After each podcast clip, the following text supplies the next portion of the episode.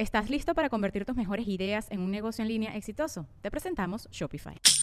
Tal vez no lo sabías, pero nuestro podcast More Than Mamis es un negocio. Y lo comenzamos, por supuesto, para desahogarnos y hablar sobre la maternidad, no para convertirnos en expertas de ventas y del e-commerce. Así que sí, necesitábamos ayuda para vender nuestro merch y poner en marcha nuestra tienda. Por eso estamos tan contentas de usar Shopify. Regístrate con tan solo un dólar por mes en shopify.com barra sonoro, todo en minúsculas. Ve a shopify.com barra sonoro para llevar tu negocio al siguiente nivel. Shopify.com barra sonoro. Sonoro.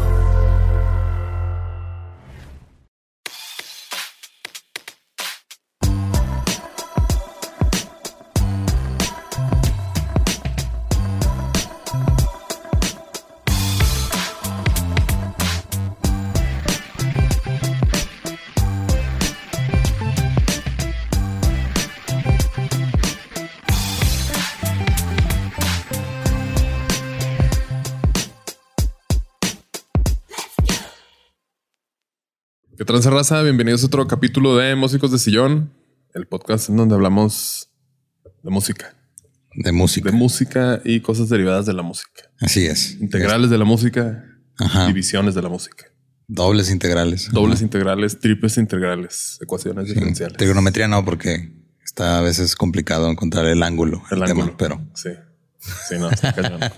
Eh, ¿Cómo estás? Bien. Sí. En contento de estar grabando en tu casa Ya sé, güey. La primera vez que grabamos aquí, con todos los ruidos de la ciudad que tal vez te escuchen o tal vez no, no sabemos. sí, pero es parte de ser un podcast interactivo. Ajá. Somos este 3D, ¿no? Sonido. Ahorita van a escuchar como si les cortan el pelo, así que.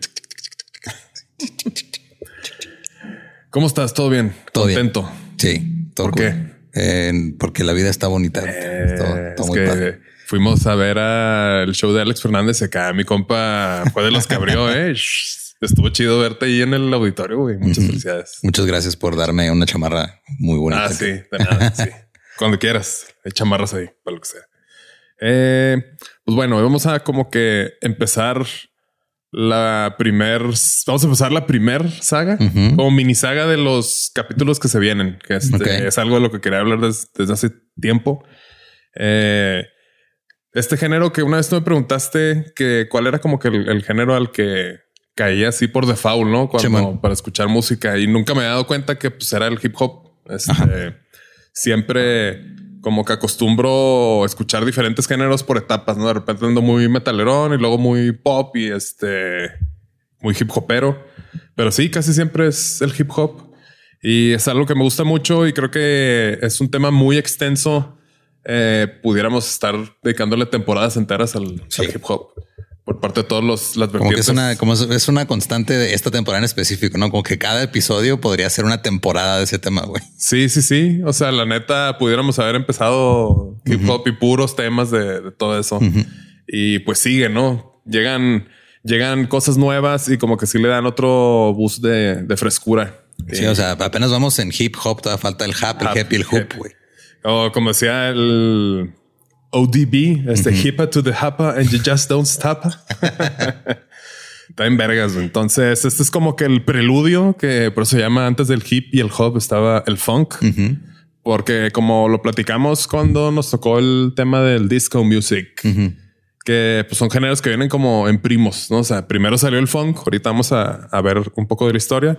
Y luego ya llega como que una vertiente más sencilla y más fácil de, de bailar como el disco.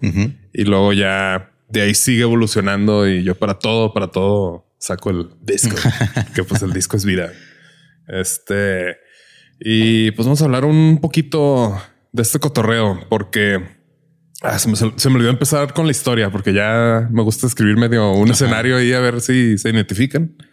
Y este, pues digo, creo que la mayoría conocen y o utilizan TikTok. Sí. Este, Reels de Instagram, YouTube Shorts, todos esos nuevos formatos. Acabo de ver un meme que decía, yo no veo TikToks, yo los veo resubidos a Instagram Reels como un adulto. Sí, Como un adulto me responsable. identifiqué. Simón, yo también. Es como que la manera cómoda que tenemos para consumir eso. Es que ya Instagram ya es el app de señor, güey. O sea, antes era Facebook, pero ahora ya nosotros le llegamos a la edad en la que nuestros, eh, bueno, o sea, poquito antes, pero, o sea, ya ahorita Facebook es de ancianos, Instagram es de adultos, TikTok es de los chavos. De los chavos. Sí. Y creo que ya están saliendo otras nuevas, ¿no? Seguro ya. Yo creo que sí, pero Este.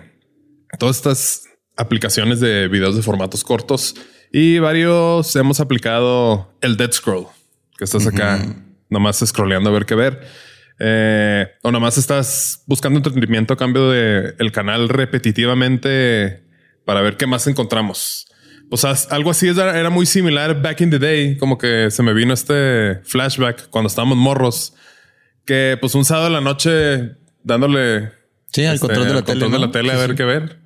Y pues como que siempre tiene que estar esa, esa manera de pre-entretenernos, Ujú. de que estamos ahí, pues dead scrolleando, pero en el, en el control.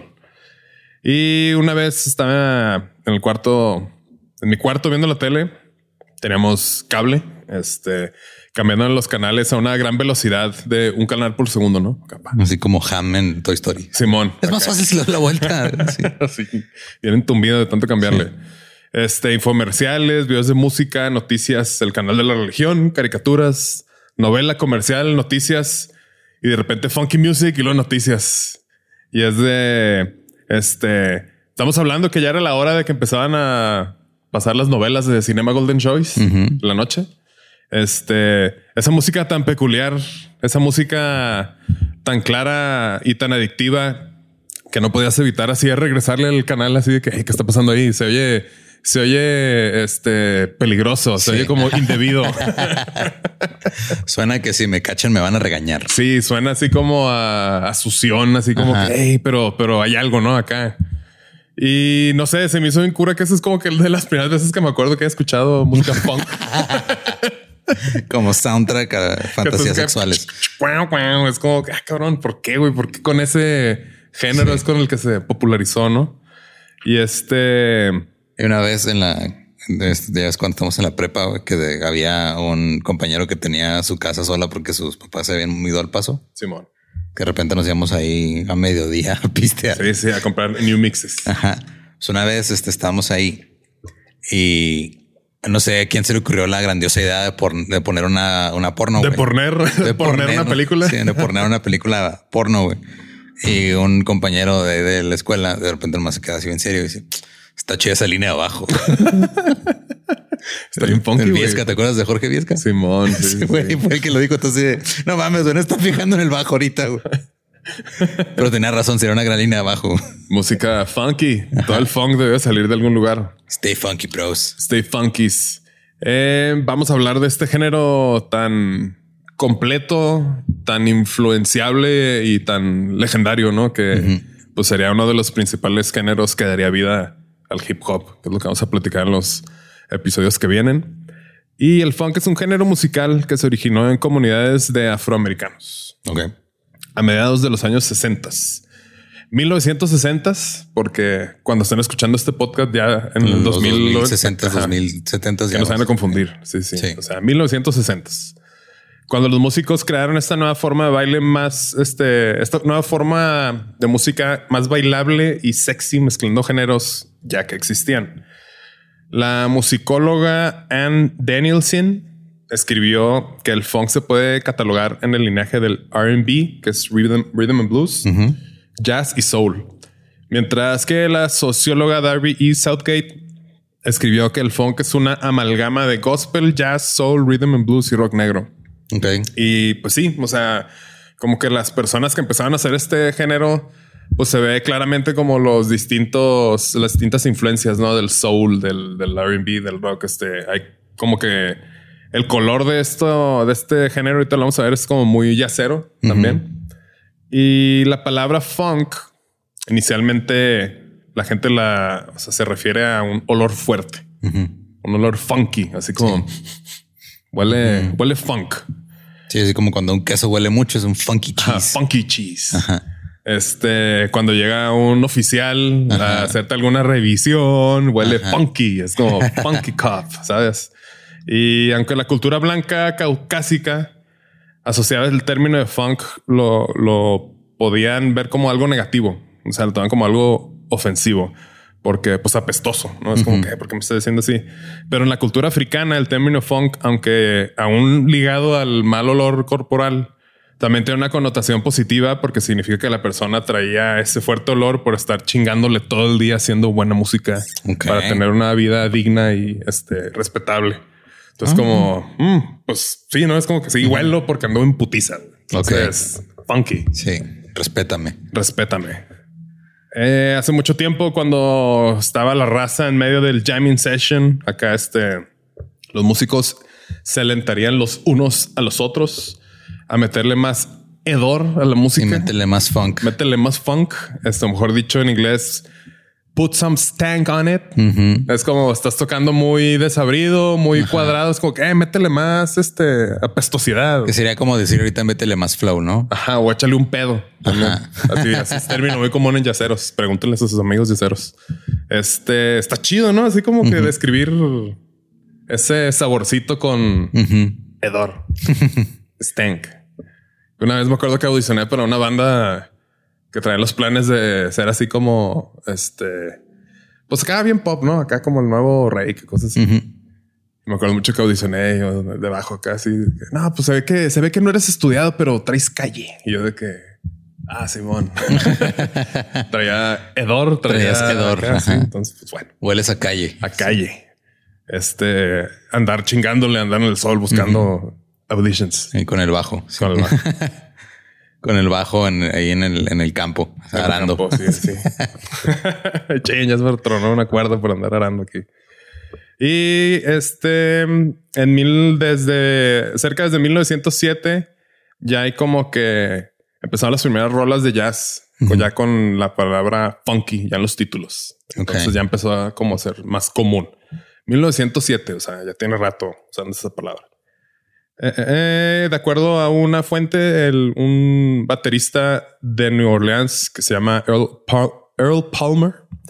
Él fue el primero que utilizó la palabra funky para explicarle a otros músicos o darles a entender qué sabor tenía que tener la, la música. O sea, como que tiene que ser más sincopada y más bailable, más funky. Ya empezó como que adaptarlo a, a esa descripción Ok. que ahorita creo que pues ya es un estándar, ¿no? O sea, ya, ya, es, ya es algo muy común que te no, no, no, tócale más funky. El funk decidió enfocarse en el ritmo.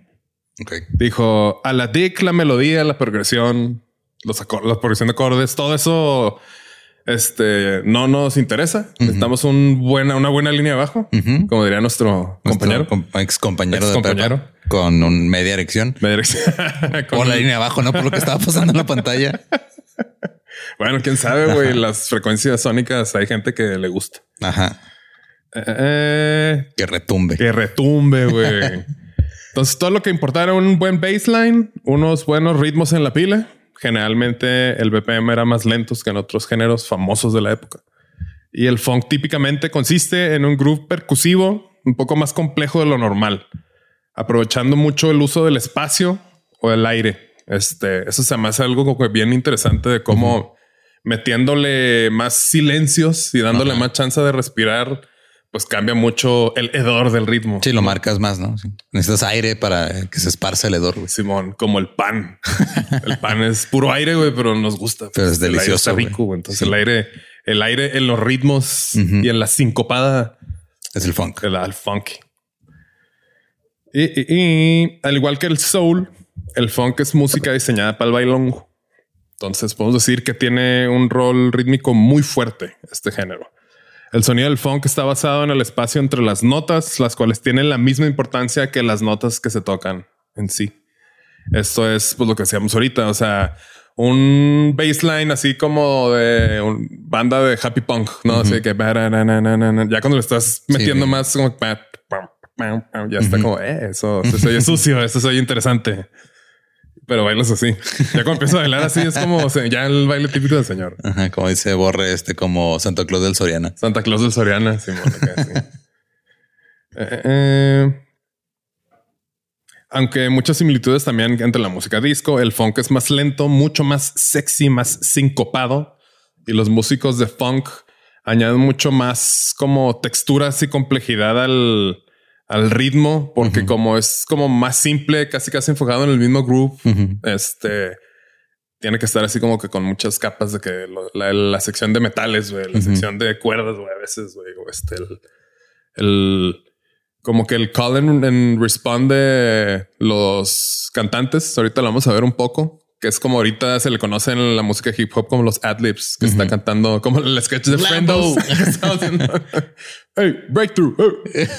Eso empezó también con el funk. O sea, ahorita que platicamos un poco de James Brown, ahí se veía que con un como socio que tenía, que era como que le ayudó a escribir la, la música, que también era parte de su banda, que luego ya él hizo música muy chingona también de solista. Era este, no sé, decía algo el, el James Brown, la de Can we get to the bridge? Y luego, come on, let's get to the bridge. Le contestaba el otro güey. Entonces, Simón. eso como que le da más, más sexiness y más dinamismo a la música. Eh, eh, eh.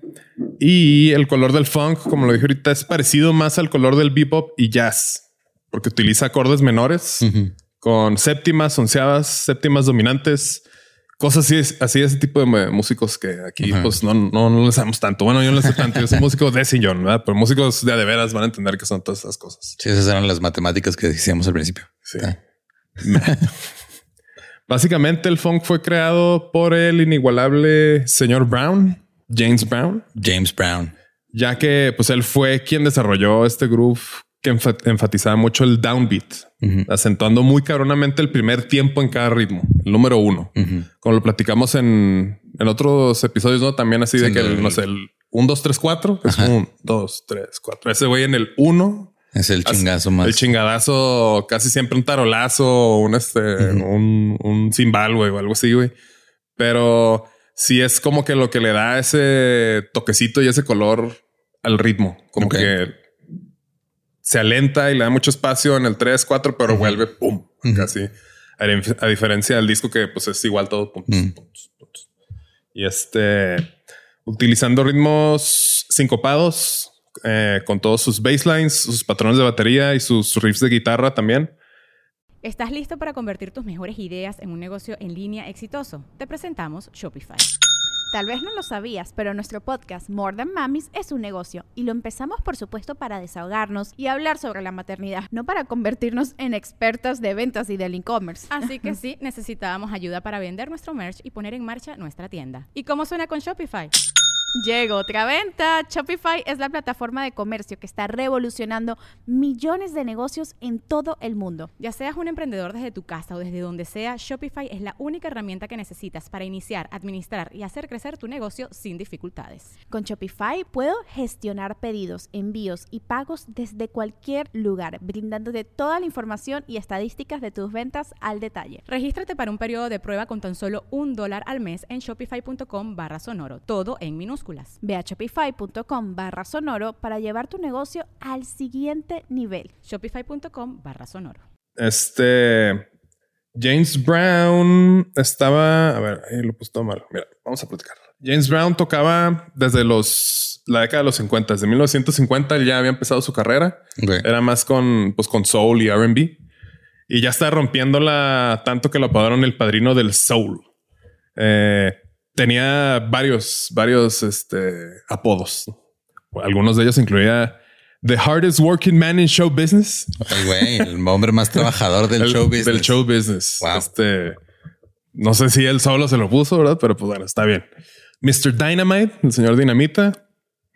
Eh, y el hermano del Soul número uno, Soul Brother number one. Ok. Ay, güey, eso está cool. Y ahí por 1967 lanzó una rolita que se llamaba Cold Sweat, con la cual impresiona a todo el mundo por su manera tan peculiar de utilizar toda su banda. Este vato ah, usaba a toda la banda como si fuera un instrumento, así como que él llegaba y empezaba a, a decirle a la raza así como que toca algo así medio funky acá, él empezaba a escribir pero toda la, la banda trabajaba como que a- en, en unidad, nomás como para atender las necesidades de- del señor Brown. Ok, pues que era el Soul Brother number one. Number one, Simón, Era el líder. el líder. Toda su banda se ha convertido como en su batería, o sea, por la manera en que usa los, los, los tiempos, güey, los Ok. ocupados, todo.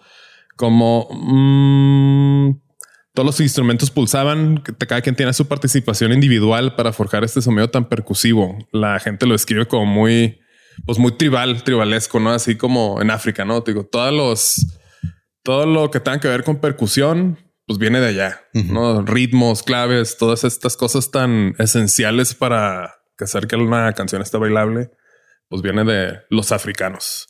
Entonces, era parecido a cómo funcionaba toda la, banda, ¿no? Está el baterista, que ya, ya así como el, beat principal, la sección de, de, metales, está el bajero y el guitarrista, y casi todo es nomás para darse espacio para que esté gritando sus frases. Esto va a no, come on, sexy, sex machine. O sea, la neta, como que no tiene de estructuralmente tanta. Sí, no es como no es una estructura rígida de verso, coro, verso, puente, coro. O sea, nomás es vamos a, a, encontrar el groove. Ya cuando estamos todos así como que en este, en la misma, en, la misma onda, mismo ritmo, y ahí vemos qué pasa. Simón. Por eso luego mucha gente, este, a veces la pues no es como la, no, no quiero decirle queja, pero como el comentario más común del funk a veces es que es muy repetitivo por eso. Pero no es que sea repetitivo. O sea, digo, hay géneros que se me hacen más repetitivos, pero es como, es porque vas construyendo, creo que de, pues, poco a poco y luego. Simón, como que empieza, empieza el, el, primer compás y como que tiene que estar sonando un rato para que la gente se empiece a familiarizar y, luego ya entra otra cosa, güey, pero siempre con los espacios entre cada tiempo. Sí, porque luego de repente te pones a escuchar versiones en vivo de, güeyes tocando funky. Se aventan pinches jams de 15, 20 minutos y está, o sea, adelante está bien chido, te hipnotiza, güey. Sí, y pues digo, si es en vivo, pues está diseñado para que estés ahí, ¿no? Acá en el baile, güey. Acá es una vibra diferente grabar algo para una, este, una audiencia en vivo o algo para el estudio, ¿no? creo que estas, estas rolitas funcionaban pues como para los dos. eh, eh eh, esta rolita llegaría al número uno del top 10 de la lista de RB de su, de su época. Se convirtió en su primera grabación en contener un drum break. Este elemento sería el elemento que se utilizaría como base para el house que ya platicamos y pues para el hip hop, ¿no? O sea, los drum breaks. ajá, de que se callan todos menos el baterista y el baterista. Y se mete un mini solo ahí que sirve como pues un puentecito para conectar la otra sección de la canción. Pero estos güeyes lo empezaron a hacer como más, pues más estándar, ¿no? O sea, que era, era parte ya de la, de la canción, si quería hacer canción funky. Eh, drum break y tenía una armonía que fue reducida a solo un acorde. O sea, esto era la simplicidad. No tiene que haber tantas progresiones y tiene que cambiar tantas las figuras, pero con uno bueno, con un groove, con eso es necesario para estar haciendo que la gente baile. Eh, James Brown se rodearía de los mejores músicos que el dinero pudiera comprar para decirles qué tocar y qué no tocar.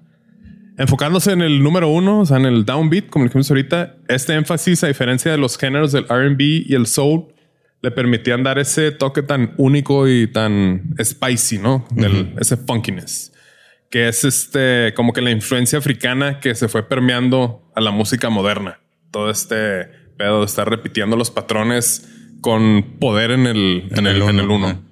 Eh, eh, uno de estos músicos de esta banda es un señor llamado Bootsy Collins. Uf, una leyenda del de todo. De, todo, güey. Es, un personaje. está en cabrón ese muy, muy, cabrón. Ese güey se merece su episodio en un futuro cercano. Bootsy Collins pasará la historia como el bajo eléctrico la lista del bajo eléctrico como uno de los pioneros del funk en el instrumento. O sea, no nomás con la banda en la que tocó, o sea, era sí, o sea, con el género, en, el género en general. El género en general. Generalmente. Particularmente por sus grabaciones con James Brown durante la década de los 60 y luego de ahí con Parliament y luego Funkadelic este, en la década de los 70 con el señor este, el señor Clinton, George Clinton, pionero junto con Larry Graham y Louis Johnson en la técnica del slap. O sea, estos güeyes inventaron la técnica del slap. Creo que... Que luego de repente los escuchas en diferentes entrevistas y como que medio... Este, como que se pelean así de ah, quién, fue quién fue el... Pero pues sí, está cabrón que un güey así... No sé, como que tarde o temprano van a llegar a eso. Eh, Bootsy Collins, bajista. Y luego el señor Clyde Stubblefield, este güey es un señor con una importancia abismal en el género del hip hop y casi, casi pues en la música moderna. El señor Stubblefield era es un baterista, bueno, era un baterista gringo mejor conocido por su trabajo con James Brown, con quien grabó y turió durante seis años, del 65 al 70, más o menos. Sus ritmos sincopados en las grabaciones de James se consideran ya como estándares del funk. O sea, cosas que él inventó ahorita ya son estándares de. Sí, es como nadie género. había tocado este ritmo hasta que llegó Stubblefield, lo inventó y ahora todo el mundo tiene que tocarlo. Exacto. Este sampleos de sus baterías, en especial el drum break de la rolita Funky Drummer de 1970, son utilizados en la música hip hop de principios de los 80s. Y que digo utilizadas son la base de, pues, clásicamente, básicamente las rolas clásicas del hip hop este, de esos tiempos. Aunque él realmente nunca recibió el crédito, todo se lo llevó el señor Café. O sea, ese güey no, pues era el, Era el músico. baterista de James Brown, no era, No era este, Clyde ajá, ajá. Aquí no se paró este güey a pegarle a James Brown así, no, yo, yo no, no. soy tu baterista, Sí, tú eres no. mi vocalista. Sí, No. sí. Pues ni pedo. Este, el señor, bueno, la canción está Funky Drummer, que pues, es de las canciones más influenciables en el género. Influyentes. del- influyentes del hip hop. Salió en noviembre 20 del 69. Eh, la grabaron en King's Record Studio en Cincinnati, Ohio. Y al final de un, de un exhaustivo tour, esta rolita se grabó y Clyde solo tenía, bueno, apenas tenía 18 años de edad cuando estaba ahí con él. Y la parte que él grabó solo fue para pasar el rato. O sea, estaba haciéndose su jam él de conforme, o sea, como, como él tocaba. Y pues James le dijo, a ver, grábate eso. Y que nada, pues bueno, toca ahí acá, lo que quieras. Y es un género, bueno, es, es un beat tan emblemático que creo, creo que ahorita traigo aquí todas las, todas las. Si entrego la en las- partitura, se las voy a dictar. Simón. Saquen su cuaderno este, y pauten las hojas en este momento. No, pero ese es este el, el género, el, el ritmo cada que tum, tum, pa, tu, pa, cu, ta, tu, pa. Este. mm, y estamos hablando que apenas tenía 18 años de edad. Él la grabó para pasar el rato. De acuerdo, mm, empezó a tomar popularidad esta canción. Stubblefield no estaba tan contento porque no le gustaba esa parte. O sea, la describe como algo muy aburrido, muy lame, muy sin sabor, sin hedor. Pero pues digo, estamos hablando de 1970 y el hip hop apenas estaba dando sus señales de vida. Por esas fechas, este vamos a platicarlo. Está curioso cómo uno hacía un güey dijo, eh, pues yo nomás estaba ahí pendejeando, lo grabé y no se me hace tan chido. Y luego eso inventa un género aparte, güey. Sí, bien de cabrón. gente, si no mames, es lo más este cabrón que ha hecho un baterista en la historia de este pedo. Y, y el baterista así, ay, güey, pinche, pinche James, ¿por qué me hace grabar esto? Cuando lo hizo a lo mejor de una manera este inconsciente, subconsciente. ¿Cómo se dice? Eh, infraconsciente. Infraconsciente. Infraconsciente es la manera correcta de decirlo. Y digo, el hip hop lo vamos a platicar en la próxima clase, jóvenes, pero eh, por ahí de 1986, o sea, ya casi 16 años después de que se grabó la canción esta, James hizo un álbum de compilaciones, James Brown, porque era cuando ya estaba el boom del hip hop y este güey sabía que la gente estaba buscando beats para samplear. Y en esa compilación, ¿qué rolita puso? Puso Funky Drummer. Obviamente. En el lado A está la versión de Funky Drummer, que es una rola como de nueve minutos. Y en una parte de esa canción tiene el drum, el drum break. Y en el lado B puso nada más y nada menos que Funky Drummer Bonus Beat Reprise. lo cual consiste en el drum break de Funky Drummer, lupeado durante tres minutos, Ok. en donde pues está dando con una charola, en charola de plata Sí, órale. a todos los Esto querían, ahí está, Ahí toma. está. Y se convertirá en el beat más ampliado de la historia del hip hop. Ese mismo año, en el 86, salieron tres rolitas con ese sample. Eh, y nomás como para dar un recap de qué de artistas han utilizado este sample. Ok. Nada más en el género del hip hop, este Rum DMC, Public Enemy, eh, WA, LL Cool J, The Far Side, Diggle, Planet, Nas, o sea, todos. Ajá. La- es el, la de. Creo que es la de Fuck the Police. Mm, Ahí viene la. tin, tin, sí, tu, tu, tum, pa, tu, pa. Ese es el, el drum break de Funky Drummer. Sí, creo que Funky Drummer y el Amen Break que lo hizo otro baterista Simón. son los más ampliados, ¿no? Ajá. Y era que a veces la gente los confundía, Los pero confunde, son, Simón. son distintos. Son pero es, es como salieron del funk, pues es, el- Ajá. es ese feeling, ese hedor. Y fuera del hip hop, Sinead O'Connor también samplea este, este, este pedacillo. George Michael, FX Twin, Las Chicas Superpoderosas. Sí. La canción de intro de Las Chicas Superpoderosas es ese beat. Pero acelerado, ¿no? Sí, sí, sí. Eh, Y aparte de que nada más, bueno, aparte de todas los, las bandas y todos los músicos que aprovecharon este drum break, pues yo creo que el drum and bass básicamente sale de, de ese beat, ¿no? También, Sí, o sea, también. es, es eso, pues. Sí, el, chemical beat, el chemical beat, el break beat. Simón, sí, tiene mucho que ver con ese tipo de. Es que, o sea, sí son como estas partes de que, o sea, el, el, el, el groove, o sea, el ritmo que va este de, debajo de, de los detalles es como muy, este, muy, muy fijo, muy, como muy, bien aterrizado. ¿no? ajá. Está como muy, ajá. Y los, o sea, y la manera con la que usan la- o sea, los tambores y los, o sea, es lo que le da el, el feeling así de, le, le, le pone lo apestosito. así. Lo pestosito, sí, el uso de, de todo ese espacio, que lo que platicábamos, que le da, le da justo chance de que le agregues lo que quieras. Y pues para el género prácticamente que quieras. Si ¿no? quieres agregarle este nada más un verso, un coro o un género completo, ahí está. género completo. Date. Este Questlove, el baterista de The Roots, Ajá. dijo, dice, "Es- ese drum break es como el sillón para que llegues tú y te sientes a gusto y le quieras meter lo que sea de cualquier otro, para empezar cualquier rolita de hip hop o acá. sí. Es una analogía muy buena porque pues, Sí, nos porque- gustan los sillones. Sí, güey. Aquí somos fans. Fans de los sillones. Eh, déjame, me regreso un poquito para terminar de describir aquí que me salté un pedacillo. Sí, que digo pedacillo, me salté un pedazón, pero como es el funk, te regresas al uno con fuerza. bueno, creo que la mayoría conocen eh, que TikTok Sí. otra vez. Que la que se la creyeron. no, de las características del funk fueron de los que empezaron también como que a abrir espacio a la improvisación Ok. fuera del, del jazz, porque eso pues como que no se usa mucho.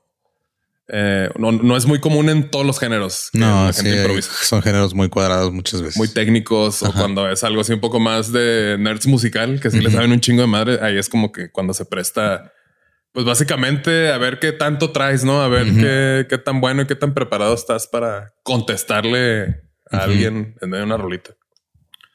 El funk siguió con la tradición africana de la improvisación. Yo no sabía que era tradición de ella, pero pues todo lo chido musicalmente es de ella. Las bandas de funk se daban esa libertad de cambiar las cosas o añadirle nuevo sazón dependiendo de cómo se sintiera el hedor o el groove.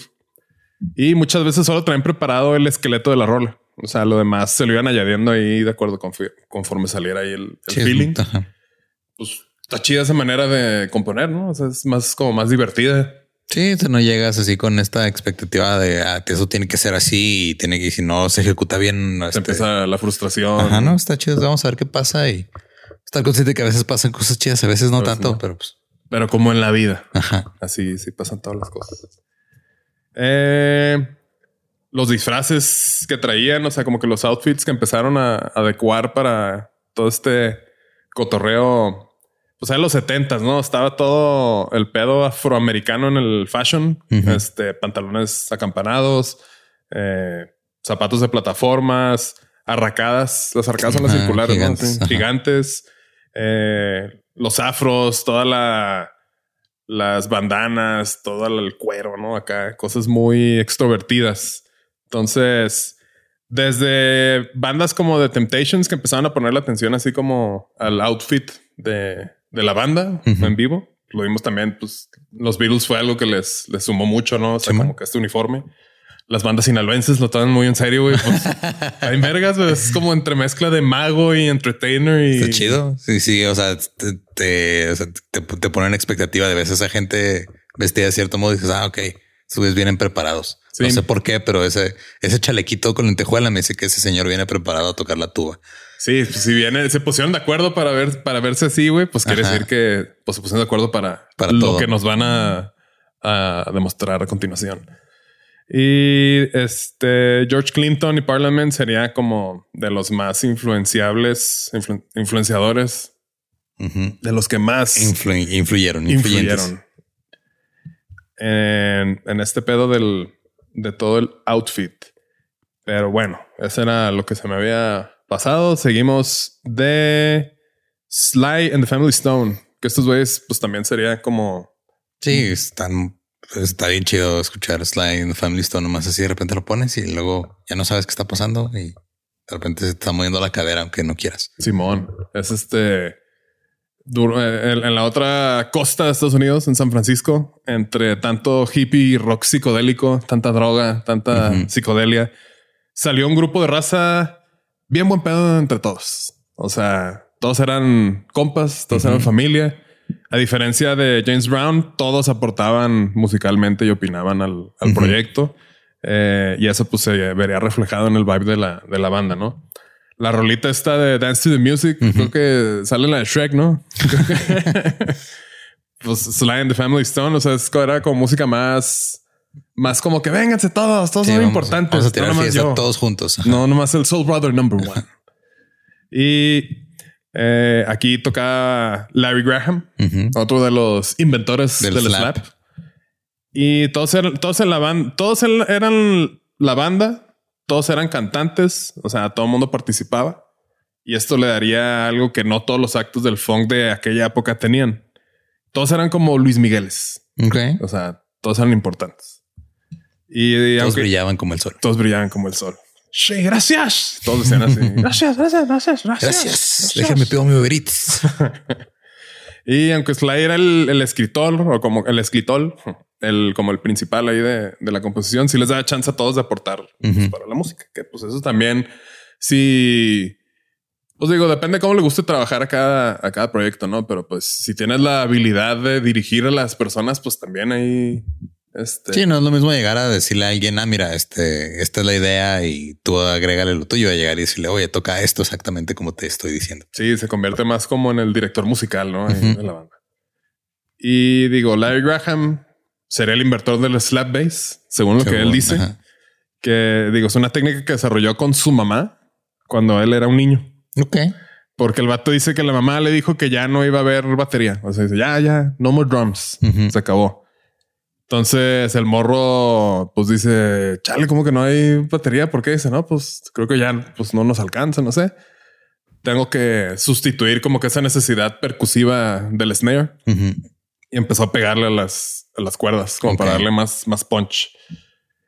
Porque, pues sí, es como para emular el, el snare, ¿no? El tarolazo cuando estás acá en el, en el slap. Y esta manera percusiva de tocar el bajo, pues se convertiría en otro estándar ya pues, para los bajistas. Sí. Slap at the bass, diría. Slap the bass, Paul diría Rudd. Ant-Man. este, sí, me acuerdo mucho de las clases extraacadémicas ahí en, en la prepa, güey. Este, que tenemos clases de abajo. Y, Es que ah, tiene, tiene un chingo de, o sea, se ve fácil, pero está bien cabrón ejecutarlo chido. Simón. Hasta lo que hace Fieldy, güey, no está tan fácil. No, Ah, No, no está es tan fácil, no, pero- será ahí. siempre regresando al maíz alto, ni más. Ni más para Bueno, vamos a hablar de Fieldy. Fieldy. Este Fieldy. bueno, pues Larry Graham, según él, pues él, pero bueno, ahí todos estos güeyes, gracias por el slapeo. Eh, Sheila y era, bueno, es, creo, sí, sí, es una música que también era de, bueno, era de Earth, Wind and Fire. Ahorita vamos a hablar un poquito de ellos. Ella dice que mientras más espacio dejas entre el beat 2 y el 4, mientras más lo repites, sobre el mismo groove, empieza a cocinarse ahí la receta perfecta para que el funk explote. Es ese hedorcito. Entre el 2 y el 4 es la clave, aunque lo más importante es el 1, Ajá. pero pues hace sentido que pues casi la mitad del la de la mitad de De la canción al- a la final al- a la final de la canción. Pues ahí es ir dejándole chance a respirar para cuando vuelva a empezar. güey. Ok. Entonces Sheila tiene la receta para el funk. Este Sly and the Stone también serían conocidos por sus outfits, ya que el señor Sly está encargado del style y funking de los pantalones acampanados y botas que todo el mundo usaba. Era como, como disco Stu y todo eso. O sea, ahí estos güeyes empezaron. Lentes locochones, afro y todo un estilacho que fortalecía toda la unidad musical que ya traían bien armada cambiando en que la manera que los artistas ya se empezaban a ver, o sea, empezaron a, a hacer ese cambio en toda la industria del funk, ¿no? Como que salió en ellos, es como que, ah, caray, no sabía que podíamos hacer eso, pues ya todo el mundo empezó a hacer eso. El funk se volvió tan importante para la cultura afroamericana porque pues digo, tenían algo que decir y no nos olvidemos de los 60 era pues cuando empezó todo el movimiento de, sí, de derechos civiles, ajá, derechos civiles de, los afroamericanos. Entonces todavía eh, empezaba a ser una gran fuerza para empoderar a la, a la raza, el funk. James Brown se volvió tan cabrón que con su lanzamiento Say It Loud, I'm Black and I'm Proud en 1969 llegó al número 10 en las listas de éxito nacionales. Esto daría esperanza y dignidad a la comunidad afroamericana opresa por el sistema imperialista yankee. Se va a convertir en Castro. Eh, llegando al corazón de Black America, el mensaje de orgullo de la raza afroamericana haría su, pues, su gran parte para la lucha de, de los derechos civiles. Y platican ahí músicos que cuando les tocó, pues justo como por, por esas épocas, así cerrar en un estadio, así bien cabrón, que toda la gente gritando, I'm black and I'm proud, que acá el James Brown, say loud, I'm black and I'm proud. Es como que, güey, no. O sea, había estado muy épico ese pedo. Y aparte haciendo música bien chingona, güey. Eh, y de repente salen unos escoceses. Ok. con una banda de covers de James Brown porque estaban obsesionados con todas las los recordings de James Brown. Y empezaron a romperla en los USNA con su funk sabrosón, güey. O sea, la raza sacada de pedo en canon que eran este cuatro escoceses. ¿Y cómo crees que se llamaba esa banda? Mm, the Scots. Average White Band. Banda blanca promedio. Banda blanca promedio. Buen nombre. Este, sí, los voy a poner las rolitas ahí en el playlist, la van a escuchar y ya la han escuchado en un comercial, en una pelea, ya, o sea, ya está ahí en el ADN de, la raza. Es la pararara, pararara, pararara. es como cuando la gente, o sea, ha pasado con algunas bandas que los escuchas y no, o sea, por como los has visto, no te imaginas que una banda de güeyes blancos tocaría eso, o es como con el Living Color, que no te imaginarías que esa banda que suena así como ah, sí, son afroamericanos, son puros afroamericanos, te quedas como que ah, no, concuerda. Sí, está chido. Güey. Sí, es, lo, es, como cuando escuchas este a Rick Astley, luego le ves la cara, güey.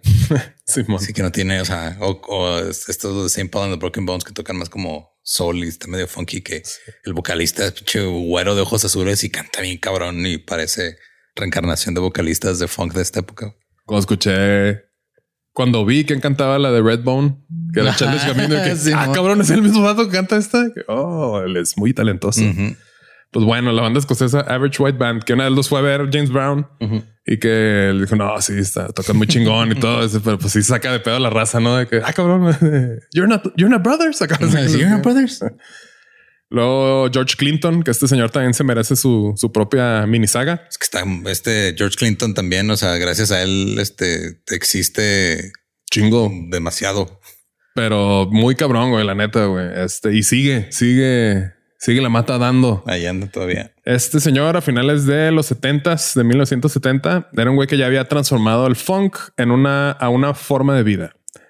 En 1950 este empezó su carrera musical en un cuarteto de barbería. Ok.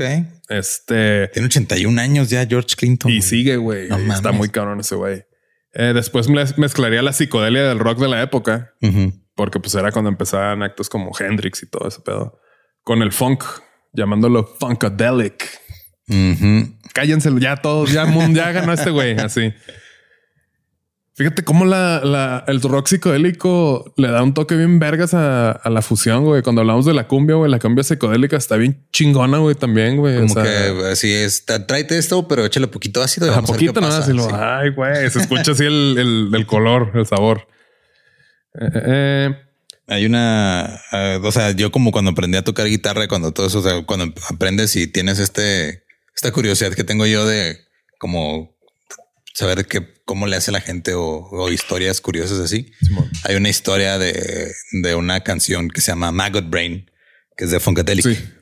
Y está bien chingona esa historia, güey. ¿Te la sabes? No, no, a ver, por favor. O sea, básicamente es, son este 10 minutos y está súper psicodélico el pedo. El groove está chido, pero es con un solo de guitarra eh, como muy, muy, o sea, empieza así como como se siente como denso, luego se pone muy eufórico. Y es porque este, eh, o sea, George Clinton le digo, o sea, se grabó en una sola toma, güey. Así. 10 minutos seguidos. Y George Clinton le dijo a Hazel, la guitarrista, este, o sea, le dijo, empieza a tocar como si te acaban de avisar que tu mamá se murió. Y el güey estaba en ácido. Oh, y empieza a tocar acá bien cabrón. Y luego, este, como que eh, empieza, o sea, se, se nota la, la, manera en la que está expresando como primero el dolor y luego la, o sea, la, la catarsis y todo. Y no hay letra, no hay nada. O sea, nada más es un güey. Puro feeling. Puro feeling en la guitarra, este, siguiendo un groove bien chido. Y fue esas primeras cosas que dije, eh, o sea, nunca voy a tener el nivel para poder hacer sí, esto sí, en la guitarra. Güey, esto vino a mi vida para disfrutarlo, no para güey, tratar de entenderlo. Sí, yo no voy a poder hacer lo que hizo de Hazel. O recrearlo, no sé. Sí. Aparte, digo, está en cabrón que hizo Funkadelic. También tenía Parliament. Simón. Este, George Clinton. Y luego los juntó por sus huevos. Sí, ya Parliament Funkadelic. Funkadelic. Este colectivo que, pues yo creo que también después merece su episodio que a veces hasta eran hasta 30 músicos en vivo, güey. O sea, acá en todo mundo. Sí, con... una orquesta, güey, así. Funk, o sea, psychedelic. Ajá. Qué chido eso, güey. Imagínate. Es, eso es de que de las de los resultados positivos de las drogas, no? Así que miren, ven con uh -huh. qué cosas salen. O sea, no salen todo cosas es malo. este todo este pedo de la cultura afroamericana que se empezó a como que reflejar y ver en, en la industria del entretenimiento, o sea, uh -huh. o sea, actos como George Clinton y todo este cotorreo. Eh, las películas de Black Exploitation, Simón, que era Shaft y este eh, Dolomite, todas Ajá, estas Dolomite, cosas. Simón. Entonces, este, este, género de, o sea, cine de los setentas que era como muy, o sea, era, eran cineastas afroamericanos que estaban utilizando los mismos estereotipos que les ponían los blancos uh, para crear este como estas superhéroes. Sí, o sea, de hecho, gracias al Black Exploitation le debemos ahorita está de moda desde hace 10 años el antihéroe, güey. Simón. Este sí, héroe sí. que no es héroe o que no es así cuadrado como Superman y que o sea, tiene eso se genera en el Black Exploitation, en el cine de, de, de los afroamericanos, porque no te presentan al a un héroe infalible como tal. Te presentaron un personaje más humano que sí, con defectos, güey, sí, bien pedote y mujeriego. No sé, así sí, como no, no tan bueno, sí. pero hace cosas. Eso es, ajá, y eso sale de, de, de, ese género. O sea, son como y luego ya después, este lo, o sea, lo empezaron a como todo, güey. Se llega a un cineasta blanco con más, eh, más cosas y pues te, te pone al antihéroe de los más icónicos que es este De Niro, no en Taxi Driver. Simón.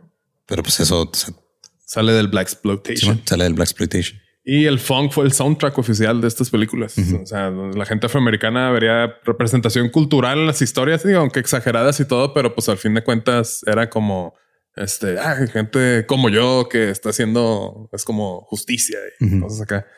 Y la manera de hablar, todo el slang, el estilo, pues por esto iban de la mano. Y luego ya después de que salió George Clinton y todos estos actos, llegan unos güeyes que se llaman Cool and the Gang. Uy. Que llegaron a celebrar. A celebrar. Come on. Y estuvo bien chido de estos güeyes cómo empezaron pues con su estilo así bien marcado, o sea, uh -huh. influenciado por James Brown y por todo este cotorreo, pero le, en una entrevista que está viendo estos güeyes que les dijeron que querían que hicieran otra canción como la de Soul Makusa, como uh -huh. O sea, uh -huh. ahorita se, la, se, las vamos a poner también en el, en el playlist. Y este, pues es algo muy tribal, como muy pues africano, que está todo muy de moda de estar de vuelta con sus raíces. Y la disquera les dijo, necesitamos que hagan algo así, o sea, una versión de esta o muy parecido. Pero pues estos vatos los mandaron a la Cool the Ñonga porque pues ellos sabían que tenían lo que se necesitaba para hacer algo de ese nivel. Uh -huh. O sea, sin perder su estilo. Y ahí es cuando sacaron Jungle Boogie. Okay. Que está bien chingón también acá, güey.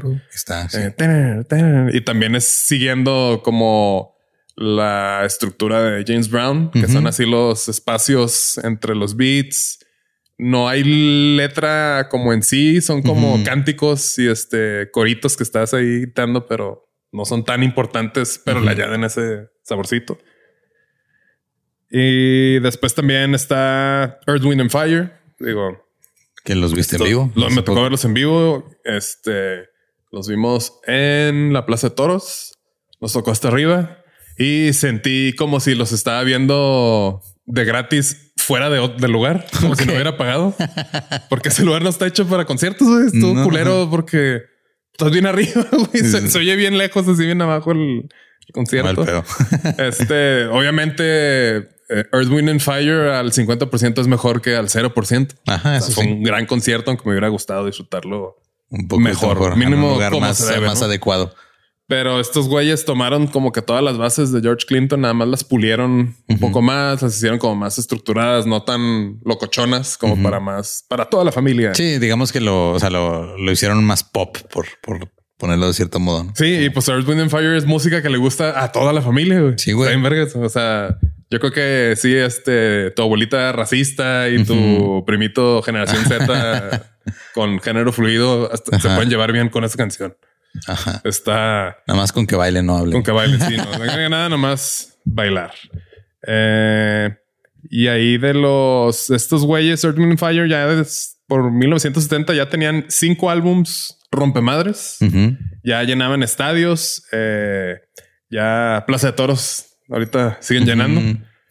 Y estos güeyes empezaron a meterle más, más magia literalmente a sus shows. O sea, magia, hacían shows, hacían como trucos de magia, güey.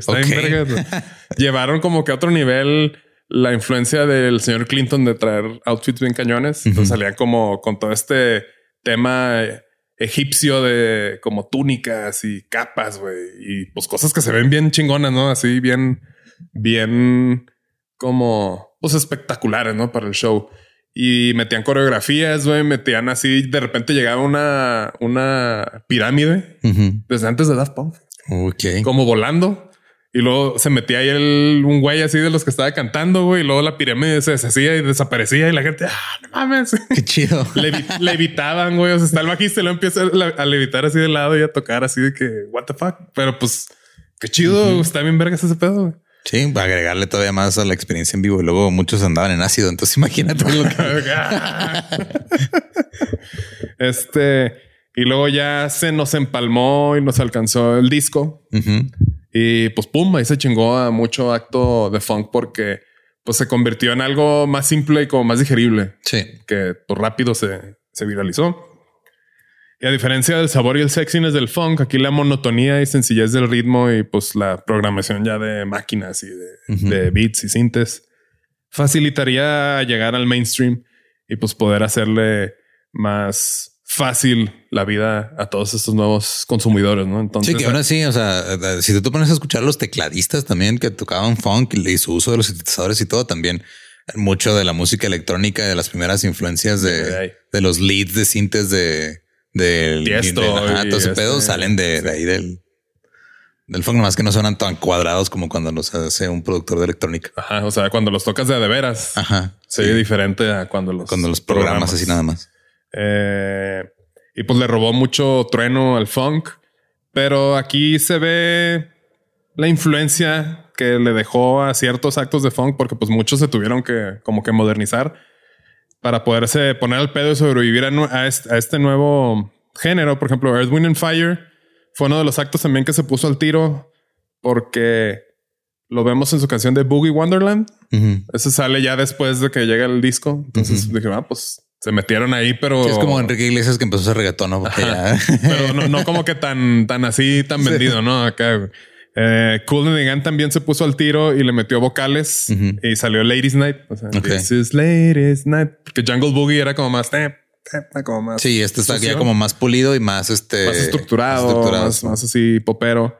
Eh, y están los güeyes de Cool Gang platicando, ¿no? De que la raza él decía de que, ah, pinches vendidos, ¿no? Ah, they sold out. Eh, sí, pues quiero comer, güey. Sí, él dice, yeah, we sold out. Dice, every one of our albums was sold out. claro que nos vendimos todo lo que teníamos. todo se acabó de las, de las tiendas. Y pues la disquera contenta, ¿no? Eh, y luego ya después de estas puertas que se empezaron a abrir, llega el Hipa to the Hapa. Uy. El cual Vamos a empezar en el próximo capítulo porque pues ahí bastante. En tu próximo capítulo, porque vamos uno y uno. Sí, en mi próximo capítulo. Los intercalamos. la, raza se, enoja, güey. Salió el de Dan Punk y de que chingado, yo quería el de la otra parte de la invasión británica. Que eh, pues es uno y uno. Uno y uno se sí, no pasa calmado, nada. Calmado, calmado y salen. Eh, Y pues el funk, aunque pareciese que nomás llegó todo esto para que empezara el hip hop. O sea, yo lo hago mucho énfasis porque me gusta mucho el hip hop, pero la neta el funk sigue y siguió. Sí, de hecho ah, hubo un, este como hijito medio raro que tuvo ahí que el, funk rock y creo este, de repente Latin funk, güey. Sí, este, War que le gusta mucho a nuestro queridísimo Borre. O sea, pues funk, güey. Tiene muchos elementos funkies. Este Jamiroquai, este como renacimiento del funk en los noventas. Así, este, ya como pensado más para las masas, no más como para Simón. Vamos a poner a un güey chaparrito con un sombrerote de bailar y cantar y, vamos a, dejar ahí todo el trabajo al, bajista y al baterista, güey. Este. Que no mames, qué bonito tocan esos dos de esos. Bueno, o sea, esa banda toca mucho. Muy cabrón. Chromio. Chromio, también tiene un ejemplo de funk acá, ochentero. Simón. Y cómo se, se, quedan, siguen clavados con sus técnicas de la década, ¿no? Para, para producción. Este, el funk, la neta, sí, la manera en que se empezó a interpretar estuvo tan, tan cañona y tan, fue en un momento tan importante que vamos a entrar un poco más a detalle en el siguiente capítulo que me toque de pues era tanta la opresión que estaba sucediendo, tantas las injusticias, tanta la fuerza y esperanza y la lucha, que pues todo lo que salió de, esa energía, pues salió en contra, con todo en contra, güey. Entonces, pues, si era algo que iba a durar, era porque algo muy chingón, güey. Entonces, desde cómo empezó todo este cotorreo de los sesentas, que pues fue como una década la generación de la humanidad muy emblemática porque en un montón de países empezaron movimientos sociales, ¿no? Cabrones. Este, vamos a ver de cómo era todo este pedo en, Nueva York, de pues hay toda una historia de opresión sistemática que te quedas pensando ya de que, ay, güey, o sea, que aguantar vara después de tanta, tanta cosa está, muy cabrón. Eh, y cómo sigue la necesidad de pues expresar lo que estás pasando en tu día a día de alguna u otra manera y luego empiezan a salir este, otras maneras artísticas que pues van de la mano. Entonces, todas esas cosas que empiezan a nacer en ese tiempo, pues vienen con un cimiento demasiado cabrón como para aguantar el paso del tiempo. Sí, Entonces, por eso vienen con, vienen con el poder en el uno. Sí, de frente. En el uno. ¡Pum! A lo mejor por eso cuando empezó en esas épocas empezó el beat y luego ahorita es cuando está respirando y luego regresa el uno otra vez. Puede ser. Puede ser. O puede que valga verga todo. o puede que estemos queriendo forzar una analogía que no tiene sentido. Generalmente sí funciona el pedo de todo. las señales, las señales. Tú creas las señales. Todo está conectado. Tus señales confían en ti. Pues este. Gracias por acompañarme. No, estuve. O sea, este, Está chido. Yo hasta la fecha no puedo tocar este, una línea de abajo de funk. no me sale bien, güey. Yo creo que es de las poquitas cosas que, que todavía me defiendo. Sí, no, a mí nunca me salió ese pedo bien. O sea, como que... Es que no traes calle, güey. Yo traigo calle. Yo no traigo calle, güey. Veme, güey. O sea, ¿dónde chingados traigo calle yo, güey? No calle. No calle. No calle, bro. eh, pues digo, síganos. Síganos para más sorpresas y novedades como músicos de sillón. Eh, músicos de sillón en... Ajá. ¿Cómo están? Sí, músicos de en las redes. Ahí estamos. En las redes, ahí estamos. Yo estoy como no soy Manuel. Y yo estoy como ningún Eduardo. Vayan con el dios del funk. ¿Estás listo para convertir tus mejores ideas en un negocio en línea exitoso? Te presentamos Shopify. Tal vez no lo sabías, pero nuestro podcast More Than Mamis es un negocio y lo empezamos por supuesto para desahogarnos y hablar sobre la maternidad, no para convertirnos en expertas de ventas y del e-commerce. Así que sí, necesitábamos ayuda para vender nuestro merch y poner en marcha nuestra tienda. ¿Y cómo suena con Shopify? Llega otra venta. Shopify es la plataforma de comercio que está revolucionando millones de negocios en todo el mundo. Ya seas un emprendedor desde tu casa o desde donde sea, Shopify es la única herramienta que necesitas para iniciar, administrar y hacer crecer tu negocio sin dificultades. Con Shopify puedo gestionar pedidos, envíos y pagos desde cualquier lugar, brindándote toda la información y estadísticas de tus ventas al detalle. Regístrate para un periodo de prueba con tan solo un dólar al mes en shopify.com barra sonoro, todo en Ve a shopify.com barra sonoro para llevar tu negocio al siguiente nivel. Shopify.com barra sonoro.